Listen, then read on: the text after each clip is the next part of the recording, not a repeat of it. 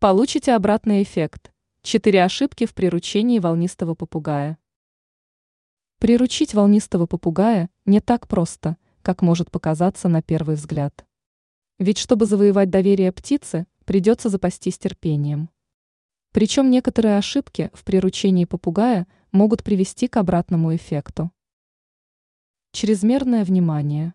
Как только птица появляется в доме, все внимание членов семьи приковано к ней. Но это грубая ошибка. Пернатому другу нужно время для того, чтобы адаптироваться к новым условиям. Так что не стоит постоянно тревожить птицу. Иначе это вызовет у нее еще больший стресс.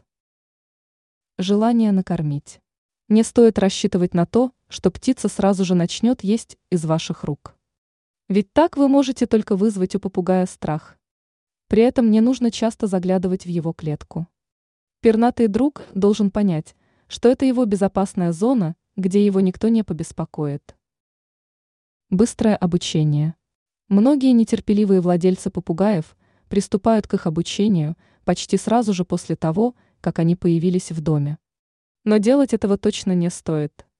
Дождитесь, пока птица освоится и начнет вам доверять.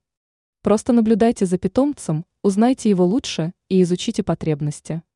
Это поможет вам найти правильный подход к пернатому другу. Попытки удержать силой.